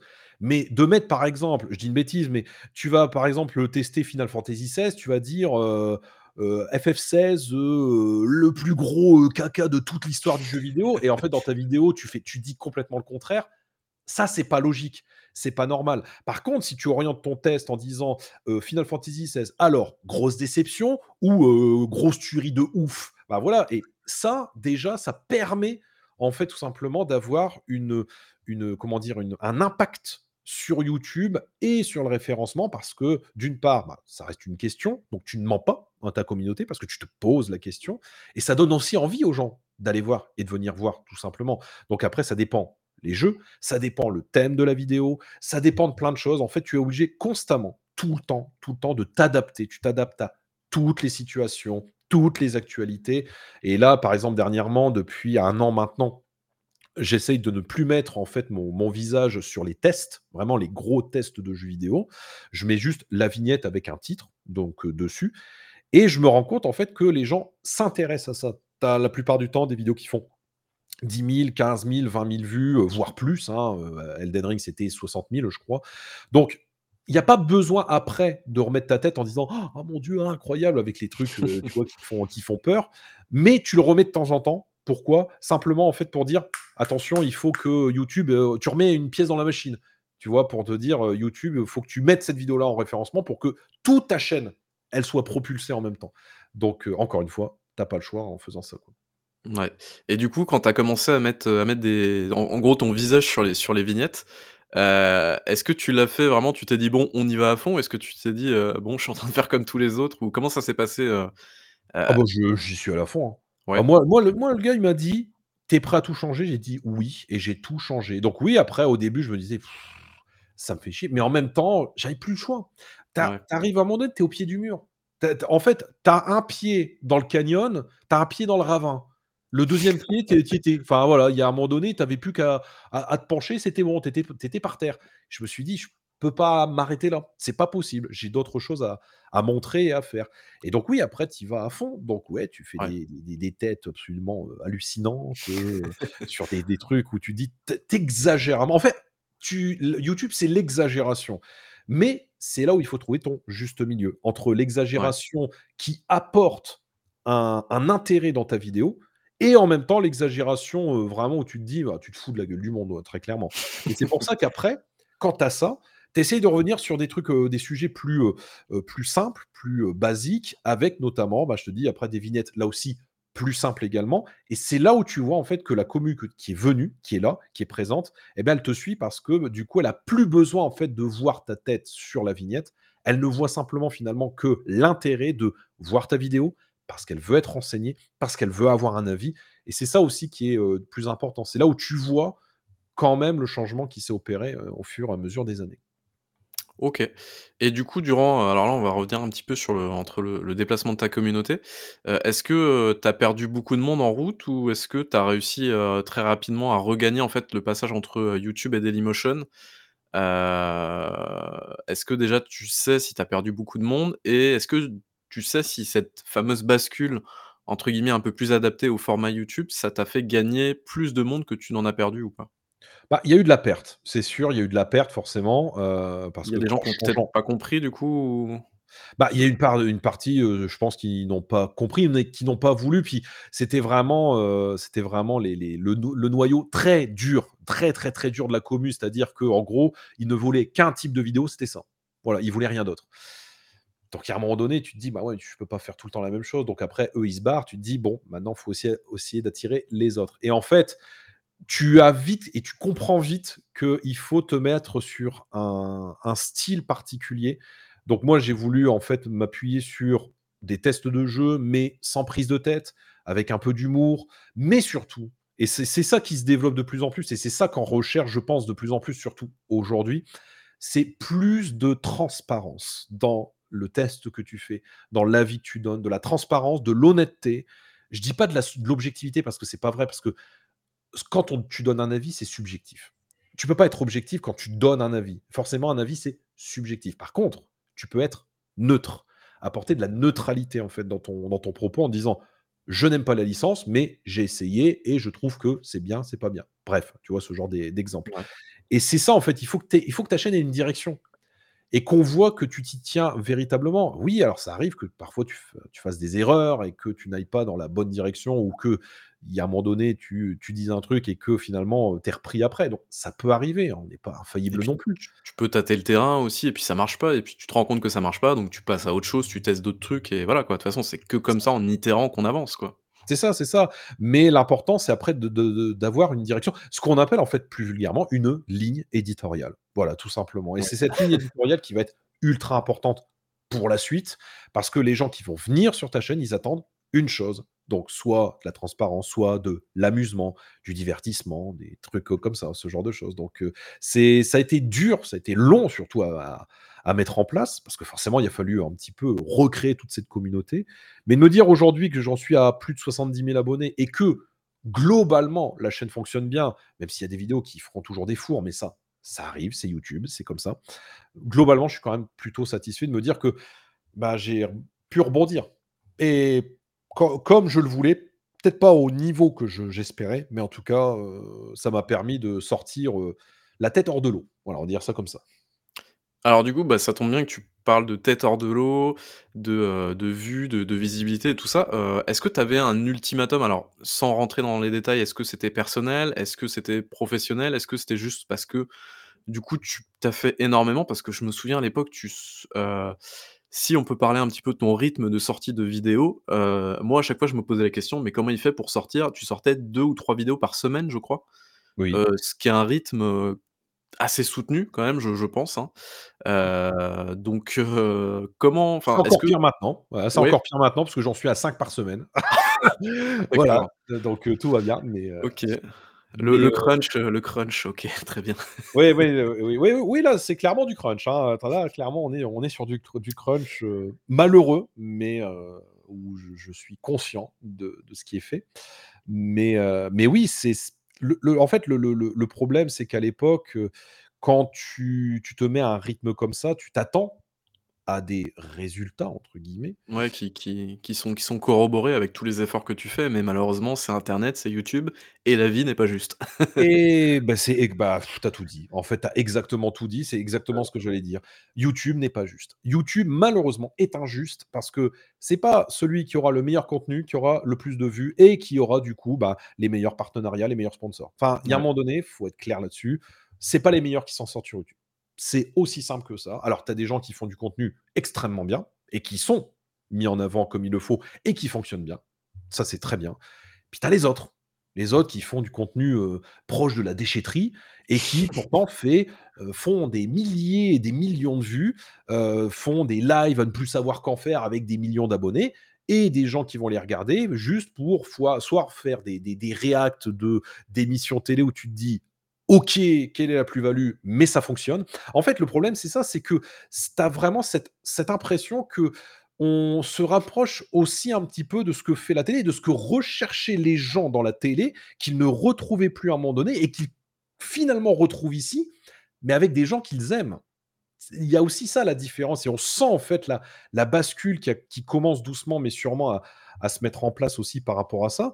Et aussi, c'est là où on le voit, bah, nous on commence également à vieillir et donc forcément on n'attire plus du tout les mêmes communautés qu'à l'époque où on avait 20, 22, 24, 25 ans.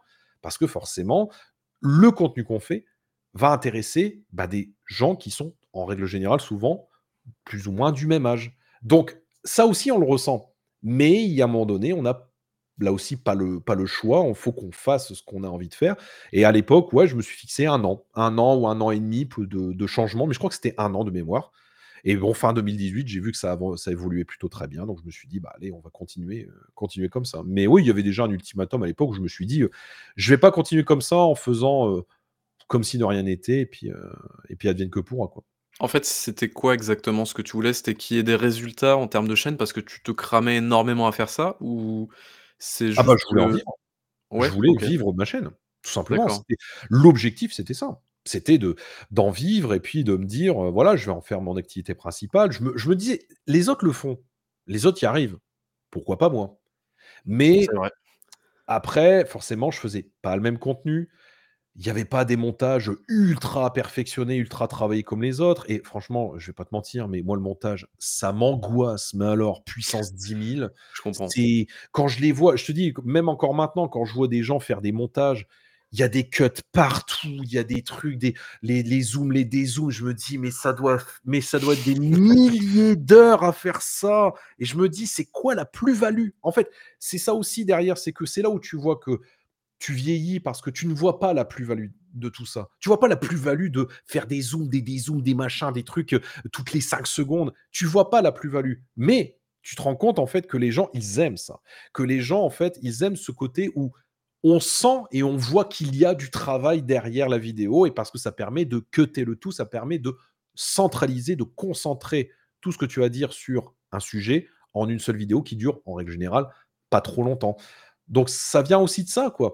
Et je pense que euh, comme je ne faisais pas de montage et que je faisais des vidéos, comme on dit, euh, de- très très brutes, hein, c'est euh, t'allumes, rec, t'éteins, terminé, merci, au revoir, quoi. Bah, voilà, forcément, ça écoute, marchait euh, avant. Si ça fonctionne, ça fonctionne, hein, après tout. Ça fonctionnait avant. Ça fonctionnait avant, mais ça, c'était avant. Ouais. Non, mais c'est sûr que c'est sûr qu'en plus le montage alors pour avoir fait une vidéo très récemment sur la chaîne, heu, un petit peu sérieuse avec, heu, alors c'était pas du montage de fou furieux, mais pour trouver les idées de montage, les transitions, machin et tout ça, faut Ouais. compter à peu près une heure, une heure et demie pour une minute de vidéo. Ah ouais. Donc du coup, une vidéo de 10-15 minutes, tu mets facilement 20 heures, quoi. Enfin, c'est Ouais. C'est puis il c'est faut c'est il faut c'est aimer le n'importe quoi. montage. Faut que tu aimes Ah le ouais, montage un minimum. Si tu aimes ah pas le c'est clair. montage, heu, tu en as déjà plein le huc, rien que rien que d'y penser. Moi, je te dis, mes mes vidéos de fin d'année, les tops et flops, faut faire du montage, mais j'en ai une angoisse, mais tellement, même à une semaine avant, que je les ai même pas encore faites. Donc c'est te dire, l'angoisse que ça me donne, de faire du montage. c'est une fois dans l'année, ça va, Ouais, mais c'est déjà trop. C'est déjà trop. Donc tu vois, c'est ça aussi le problème, c'est que tu t'enfermes dans un heu, une façon de faire des vidéos qui font que peut-être qu'aujourd'hui ça n'attire plus les gens. Mais mais je me suis quand même rendu compte que, au travers de ma communauté, bah, les gens, c'est ce qu'ils voulaient. C'est qu'on prenne le temps et j'ai vraiment l'impression qu'on on essaie un petit peu aussi de se recentrer là-dessus, notamment parce qu'il y a souvent des replays de vidéos qu'on trouve sur internet ou en tout cas sur, heu, les lives qui passent sur YouTube, qui durent, une heure, une heure et demie. Et je pense que les gens, ils ont aussi besoin de temps en temps de se dire: «Tiens, j'ai envie de savoir, de comprendre ce qu'on me dit dans une vidéo qui dure parfois 10, 20, 30, 40 minutes. Mais je pense que ça, ça revient. Je dis pas que ça revient complètement, mais petit à petit, ça revient notamment pour notre génération des 25, heu, 50 ans, quoi.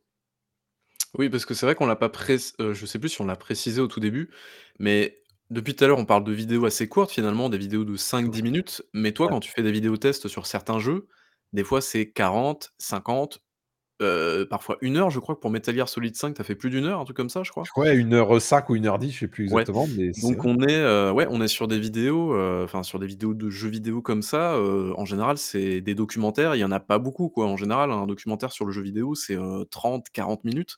Toi, tu Ouais. fais des vidéos tests de une heure sur un jeu, donc c'est vrai que c'est pas des trucs, ultra traditionnels. En tout cas, aujourd'hui, ça se je crois, je pense que c'est de plus en plus rare, donc il y a il y a aussi ça à prendre en compte Bien et et du sûr. coup, par exemple, bah, en parlant de ça, est-ce que quand tu fais toujours ce finalement, ce que tu as fait depuis le début et que tu continues de faire aujourd'hui, donc c'est-à-dire des vidéos tests en général, ça dure 20-30 minutes, je crois, tes vidéos tests, Oui. en moyenne, on va dire. Est-ce que tu tu sens que les gens sont toujours intéressés? Est-ce qu'ils sont moins intéressés qu'avant, plus intéressés qu'avant? Ou, heu, est-ce que tu sens que le format, il est, il est toujours il est toujours viable, en fait, aujourd'hui, avec, heu, les nouveaux formats, les nouveaux publics? Je je pense que le format est toujours viable, en tout cas pour ceux, et celles qui me suivent. Heu, je le vois, je le sens parce qu'ils aiment bien, ils attendent ça. Il y a une attente, en fait, mais l'attente, elle vaut aussi parce que tu donnes ton avis, parce qu'ils veulent savoir ce que tu penses, parce qu'ils savent qu'ils ont confiance. Il y a aussi ça, en fait, qui joue énormément. C'est de dire: «Je veux savoir ce que tu en penses, alors prends le temps de dire ce que tu en penses, mais je veux savoir». C'est ça, en fait, là aussi l'intérêt donc du coup, oui, des vidéos comme ça qui durent 20, 30, voire 40 minutes, je suis, heu, étonné que parfois ça fonctionne extrêmement bien ou tu te dis sur des jeux qui, fonctionnent déjà très bien, Elden Ring, je crois que j'avais fait 40 ou 45 minutes de de test. Donc c'est beaucoup et au final, tu vois, ça fait quand même 60 000 vues. Donc il y a un intérêt. Alors je dis pas que tout le monde regarde, heu, 40 minutes, hein, d'un coup, mais ça permet quand même aussi de voir derrière que ce format-là, il y a un intérêt à le voir. Mais l'intérêt passe aussi aussi par celui qui raconte. Dans la vidéo. C'est ça aussi, en fait, qui fait toute la différence. Quelqu'un qui ferait le même genre de vidéo, mais qui n'aurait finalement rien à raconter, je pense que ça ne marcherait pas du tout de la même manière. Tu veux dire que les gens viennent moins pour le format et plus pour la personnalité de derrière, en fait, finalement, quoi? Ouais, bah oui, parce qu'ils savent qu'ils ont confiance. Combien de fois, moi, je vois des gens qui me disent, heu: «Moi, les seuls tests que je regarde, c'est toi. C'est toi parce que je je veux pas savoir ce que la presse, parce que j'ai pas confiance». Ça, ça revient souvent. Ça revient souvent, en fait, le côté: «Je n'ai pas confiance». Heu, je viens voir parce que je sais que ce que tu vas dire, tu vas le dire. Parce que tu es pas acheté, parce que tu es pas payé, parce que, heu, tu es pas, heu, celui qui va dire: «Ah punaise, tout est magnifique, tout est joli, tout est incroyable, tout est exceptionnel» et que ce que j'ai à dire, je le dis. C'est ça, en fait, aussi que les gens veulent. C'est avant tout un avis, peu importe si ça dure 10, 20, 30, 40 minutes, mais ils veulent savoir. Ouais et on parlera parlera pas de la la petite manette, qu'on Activision t'a glissée tous les ans, heu, à côté de la place de l'église, hein, n'est-il pas? Ah! Si seulement, si seulement j'avais pu avoir ce genre de choses, mais non, je ne suis malheureusement pas, je n'ai pas ce genre de choses, je ne suis pas non plus j'ai pas des voyages, heu, à New York, heu, en hélico ou ou ce genre de choses. Malheureusement, je ne suis pas justement, je n'influence pas assez les gens. Quelle tristesse, mais Et bon, bah, justement, ça ça va permettre justement d'enchaîner sur ma prochaine question. Est-ce que du coup, euh, alors tu as gagné finalement en notoriété toutes ces années. Alors, euh, on va parler un petit peu chiffres maintenant. Euh, quand j'ai alors dans mes souvenirs en 2018 je crois, quand j'ai regardé ton compteur d'abonnés, tu en étais à 20 une 28 000 abonnés, un truc comme ça, fin À deux peu mille près, dix-huit, ouais, c'est ça. si je dis pas de bêtises et donc j'ai regardé ton compteur d'abonnés, bah, juste avant et tu en es à 70 000 donc finalement tu as fait, fait, à peu près 50 000, euh, un peu moins même, je sais plus. Bon, je sais plus compter, mais bref. à peu près 50 000, ouais. Ouais. Euh, donc du coup, en, en 3-4 ans, euh, est-ce que tu es, est que content de, du nombre d'abonnés, du nombre de vues? Est-ce que c'est croissant? Est-ce que tu vois une évolution, par exemple, tous les jours en fonction de ton contenu? Est-ce que dans la globalité, tu es plutôt satisfait de, de l'évolution de ta chaîne? Oh, globalement, oui. Globalement, je suis content parce que, encore une fois, par rapport au contenu que je produis, je me dis que c'est une chance d'avoir des gens qui continuent à suivre ce qu'on fait, ce que je fais, en l'occurrence. Donc ouais, c'est puis encore une fois, je le redis, hein, c'est un miracle d'être, une fois de plus présent par rapport à tous les gens qui font, plein de vidéos sur internet et de te dire que tu as quand même encore ta place parce que les gens sont là, ils suivent, ta chaîne. Alors, on sent quand même qu'à un moment donné, on va atteindre ce qu'on appelle le plafond de verre. C'est-à-dire, c'est vraiment le moment où tu sens que la chaîne, elle pourra pas aller plus loin que ce que tu peux atteindre. Mais de toute façon, aujourd'hui, très clairement, on est dans une ère où YouTube et les abonnés, ça compte plus vraiment. C'est bien, c'est un plus parce que ça titille un petit peu ton ego et c'est normal. Mais, heu, aujourd'hui, heu, c'est plus ça véritablement qui fait le nerf de la guerre, heu, très clairement par rapport à avant. Mais ça fait plaisir parce que tu te dis au-delà de ça, bah, quand tu regardes les les stats sur la globalité, les vidéos actu, quand, heu, je fais des vidéos d'actualité, ça fonctionne très bien. Globalement, on est à 10 000, voire 15 ou 20 000, heu, bou en règle générale. Sur les tests, ça fonctionne bien également. Vidéo de gameplay, ça dépend les jeux, comme toujours, ça dépend les jeux, ça dépend de YouTube, s'il met en avant ou pas. Ça dépend de plein de paramètres, le fameux algorithme, bien sûr et mais ouais, non, je suis content. À partir du moment où, on- comme on disait, de toute façon, pour voir que ta chaîne fonctionne, il faut faire 10% de ton nombre d'abonnés, heu, au global. Donc moi, c'est ce que je fais en règle générale. Je suis toujours à peu près au-dessus de 7 000 vues par vidéo. Je dis bien en règle générale.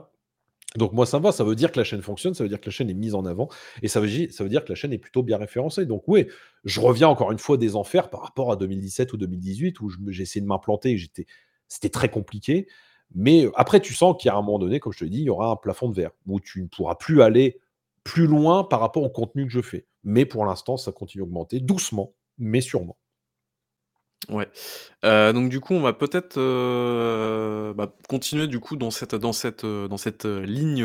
Oui. Heu, donc tu nous parles des abonnés, tout ça, tout ça. Est-ce que ta chaîne YouTube t'a permis aussi, d'avoir des avantages? C'est-à-dire alors, je connais la réponse évidemment, mais notamment au niveau, bah, par exemple, alors on parle peut-être pas de press tour, mais par exemple d'avoir accès à des jeux en avance, d'aller à des soirées éditeurs par exemple pour tester des jeux, ce genre de choses-là. Est-ce que du coup ça t'a ouvert quelques portes à ce niveau-là?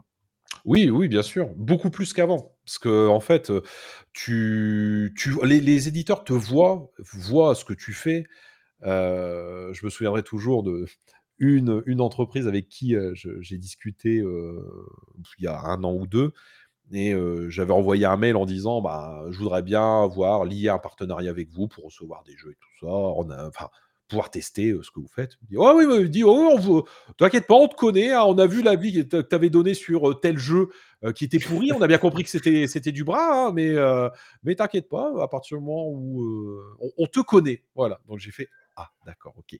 Mais oui, bah, des avantages, t'en as. Alors après, les press tours et tout ça, ça c'est, fini. Hein, ça c'est pareil, l'âge d'or des press tours, c'était 2010, 2018, 2019. Après, arrivé à ce moment-là, c'est trop d'argent dépensé pour finalement pas grand-chose. Donc, c'est surtout les gens en avance. Ça, c'est un gros plus.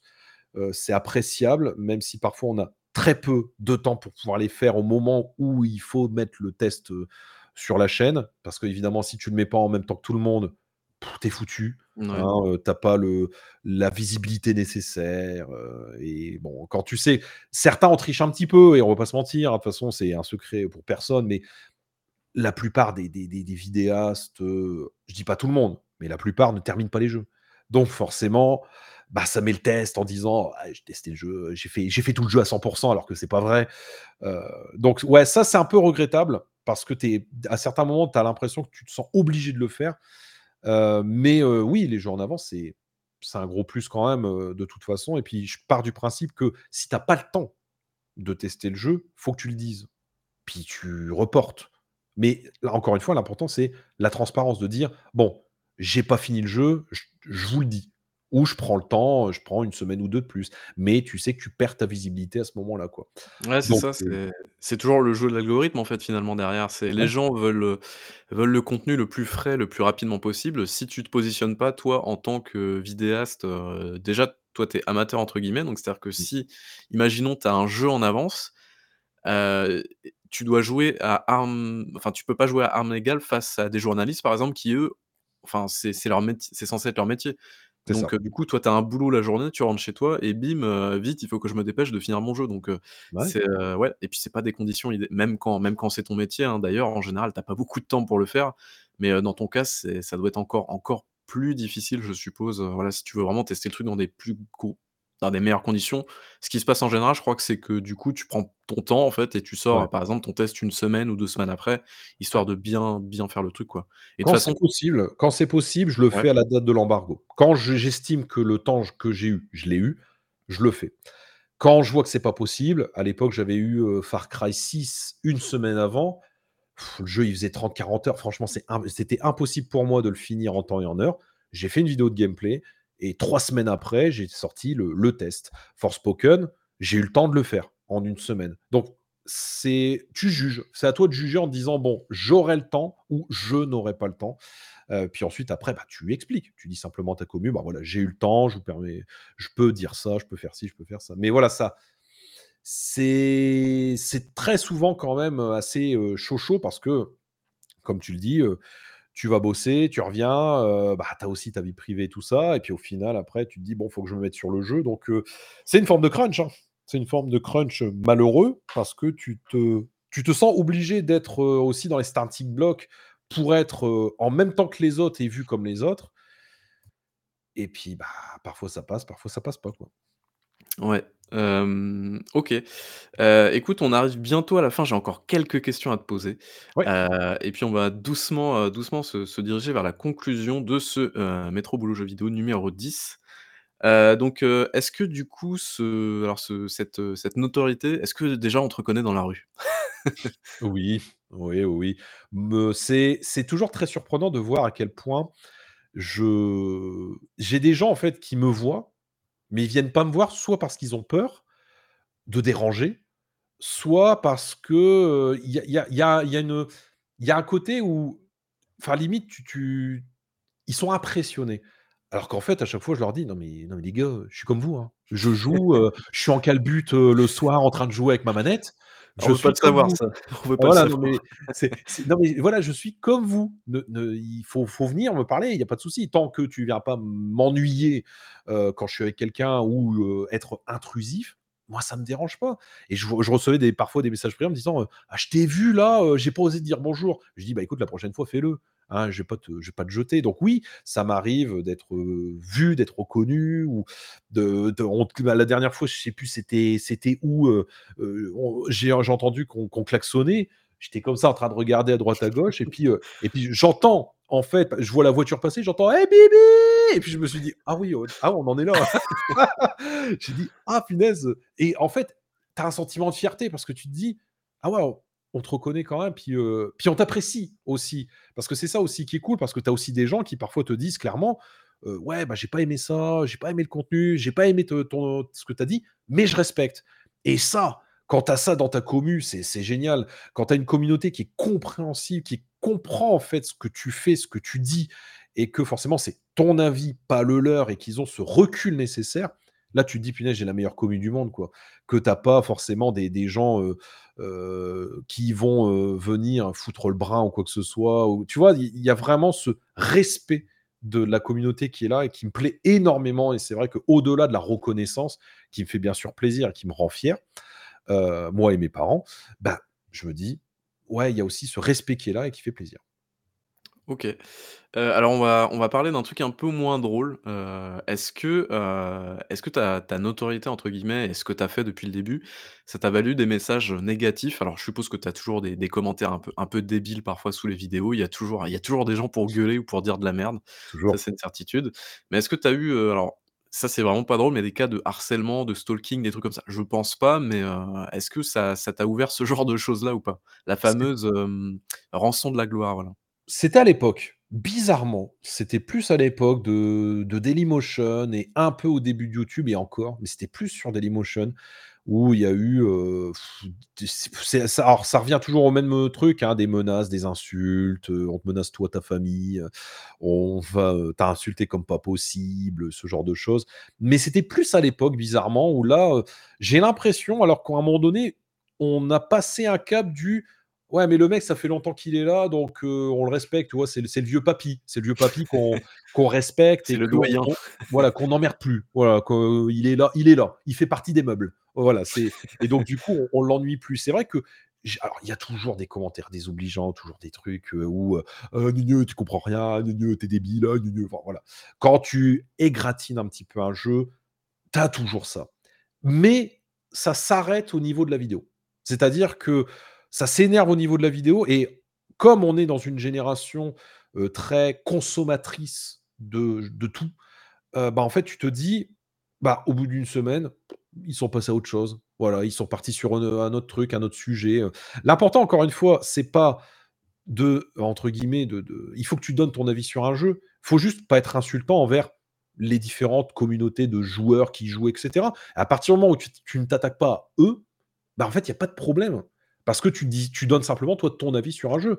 Il y a toujours évidemment les extrêmes où tu te dis: «Bah, ouais, tu as ceux qui sont, heu, fans hardcore d'un jeu et qui n'acceptent pas la critique, ils vont tomber dessus». Mais ça s'arrête là. Voilà, c'est ça va pas plus loin, je j'ai la chance d'être un homme aussi, qui m'évite tout un Ouais. tas de co comportements et commentaires, heu, désobligeants. Si j'étais une femme, je pense que ce serait malheureusement, heu, courant, ça c'est clair. Donc, j'ai aussi cette chance-là, hein, très clairement, d'être, un homme et donc d'avoir, et d'éviter, ce genre de comportement également. Mais, mais je dirais voilà, une fois de plus, sorti des commentaires désobligeants, insultants que tu peux avoir quand tu donnes un avis sur un jeu, ça va.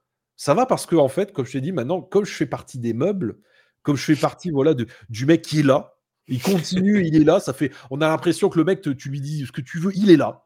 Bah, en fait, heu, Il est toujours là. voilà, il est toujours là, heu, tu tu tu le déplaces, il revient. Voilà, donc heu, bah, en fait, il y a il y a y a ce ouais, cette forme de respect qui s'est installée en disant: «Non, mais OK, c'est cool, il est là, il emmerde» en fait, voilà, il emmerde personne. Il fait son truc dans son coin, dans son côté, bah, c'est tout et ça s'arrête là. OK, ça marche. Alors dernière question peut-être avant de conclure, on va peut-être parler monnaie. Je sais pas si tu veux dévoiler quelques chiffres ou pas, La monnaie, sûr. Est-ce que tu arrives à t'y retrouver, alors sans forcément dévoiler des chiffres ou quoi, mais par rapport à ce que tu t'investis par exemple, heu, tous les jours, heu, toutes les semaines, tous les mois, est-ce que tu arrives, financièrement à t'y retrouver entre guillemets? Heu, par rapport, je sais pas si tu as des des sponsors ou je crois que tu as des tu partenaire avec des sites de clés notamment, heu, ce genre de choses-là? Ah non, non, Heu, non, du tout. Non, non, ce j'ai pas, j'ai j'avais un partenariat avec, heu, Games Planet, mais c'était à à l'époque, heu, il y a un an ou 2, je crois, de mémoire. C'était un site de clés, heu, legit, hein, heu, ouais. pas pas pas comme les autres. Euh, et, ouais, non, ça, se passait plutôt bien. Après, en termes de chiffres, je l'ai toujours dit, la chaîne n'est pas rentable. Euh, faut, comprendre que au global, à peu près, on va dire, euh, sortie du, du network qui prend une partie et l'URSAF et machin et bidule, enfin, tu t'en tires on va dire, en moyenne entre 600, 800, voire à peu près 1000 euros. Mais, mais ça fluctue. Ça fluctue, c'est parfois ça va être moins, parfois ça va être plus. Ça dépend des vidéos, ça dépend du nombre de pubs que tu mets, ça dépend de la période, puisqu'il faut savoir aussi qu'en termes de période, bah, ça dépend. Voilà, parce que parfois ton CPM, c'est-à-dire ce qui te rémunère en termes de pub, bah, il est plus haut, plus bas. Ça dépend de plein de paramètres, en fait, le problème. Donc, ça fluctue tellement que Ouais, après, quand tu as des propositions de, de, de, de, sponsors ou d'OPSP, ce qu'on appelle les fameuses OPSP, avec cette vidéo est sponsorisée par machin bidule. voilà, donc là, ça te permet de mettre un peu plus de beurre dans les épinards, mais c'est pas non plus, enfin, c'est pas l'Eldorado, hein, très clairement, c'est pas. Enfin, voilà, je, je, je, n'ai pas 19 000 euros comme quelqu'un d'autre. Hein, puisqu'il y a eu une polémique là-dessus par rapport à tout ça. non, je n'ai pas, je pas autant. Je serais bien content mais malheureusement, non. La réalité, en fait, de notre milieu, et la vraie réalité de tout ça, c'est qu'on est 85 à 90% des créateurs à n'avoir pas grand-chose. Alors, je dis pas grand-chose au sens global du terme, hein, c'est déjà bien ce qu'on a, c'est déjà pas mal. Mais on n'est pas dans les, les, les, chiffres ahurissants que peuvent avoir Zerator, que peuvent avoir MV, que peuvent avoir tous ceux qui brassent énormément, qui le méritent. Parce que c'est des gens qui sont des entrepreneurs, c'est des gens qui créent des choses. C'est des gens qui ont, tu vois, qui, qui, font des choses en fait de leurs mains et qui réinjectent tout ça. Quand je vois Zerator faire plein de trucs, je me dis, mais ouais, mais, mais c'est normal en fait qu'il gagne autant parce que tout ce qu'il fait, tout ce qu'il crée, EMV quand il a fait Speedon et, tout ça, et, tout le côté où tu passes de très bons moments dessus, tu te dis, bien sûr qu'en fait, ces gens-là, ils le méritent totalement. Euh, donc, faut comprendre juste une chose, c'est que le fameux Eldorado du euh, ça gagne des millions, bah c'est pas vrai. Sauf que faut pas faut pas être dupe, faut pas se voler la face. Euh, les gars qui se font 50 000, 100 000 ou 200 000 vues par vidéo, vous inquiétez pas, ça va ça va, ils sont, ils sont pas dans la merde. Hein, très clairement, ils sont pas dans la merde. Par contre, ouais, nous, euh, nous on fait euh, 3000, 4000, 5000, 10 000, 15 000 vues. Bon, euh, on, prend, on prend les restes du gâteau. Voilà, on va dire ça comme ça. On prend les, miettes du gâteau. Ça reste des miettes, mais euh, ça reste des miettes. C'est c'est pas forcément à la hauteur du, encore une fois, du travail et de l'investissement personnel que vous mettez dans, dans la chaîne, dans la création de contenu. C'est sûr. Et ouais, Bon, après, encore une fois, on va pas repartir sur le débat, mais effectivement, c'est pas spécialement juste à ce niveau-là. Mais, mais ça confirme qu'on fait ça aussi par passion, parce que si on faisait ça pour le pognon, ça fait longtemps qu'on aurait arrêté. Ouais. Ça fait longtemps qu'on aurait arrêté. C'est, on, on, fait pas ça pour, euh, pour avant tout euh, gagner du, de l'argent, quoi que ce soit, parce que si t'aimes pas ce que tu fais, quand tu vois le résultat, t'arrêtes. Nous, on continue la plupart du temps. Ceux qui n'ont, pour ainsi dire, pas grand-chose ou qui sont dans le, le fond du panier, ils continuent quand même. C'est parce qu'ils aiment ce qu'ils font. C'est ça aussi qui fait qu'on tient autant de temps. C'est parce qu'on aime ce qu'on fait et qu'on veut continuer à perdurer tout ça. Il y a l'envie de partager, de donner son avis, de tous ces trucs-là, c'est sûr. Plaisir d'offrir, joie de recevoir. Tout à fait. On mettra ça sur les boîtes de chocolat. C'est ça. du coup, euh, tu parlais d'arrêter justement. Euh, Bibi 300, c'est quand la fin? Euh, est-ce que tu alors on sait, ce qui va se passer pour la fin. Tu nous as promis apparemment euh, je crois que ça fait des années maintenant que c'est programmé, une vidéo sur GoldenEye 64, c'est ça, si je dis pas de bêtises? C'est ça, exactement. Là, ça sera la dernière vidéo. C'est-à-dire que dès qu'il y aura le test, le test rétro de GoldenEye sur 64, c'est que ça sera la fin, que ça sera terminé. Est-ce que tu comptes faire un truc d'adieu? Tu fais juste ça? Est-ce que tu comptes tout fermer après? Comment ça comment ça déjà, je suis sûr que tu y réfléchis quand même parce que ça fait, heu, tu disais bientôt 17 ans, donc forcément, même pour toi, tu dois être un peu fatigué de toutes ces années à produire, 4-5 vidéos, heu, par semaine. Je pense que tu dois être un peu rincé. Et ouais, du coup, je suppose que tu y réfléchis quand même assez sérieusement, surtout, heu, pour les prochaines années, quoi? Bah, tu tu poses la question tu te poses la question parce que, bah, tu vieillis, donc forcément tes priorités sont différentes. Oui, aussi,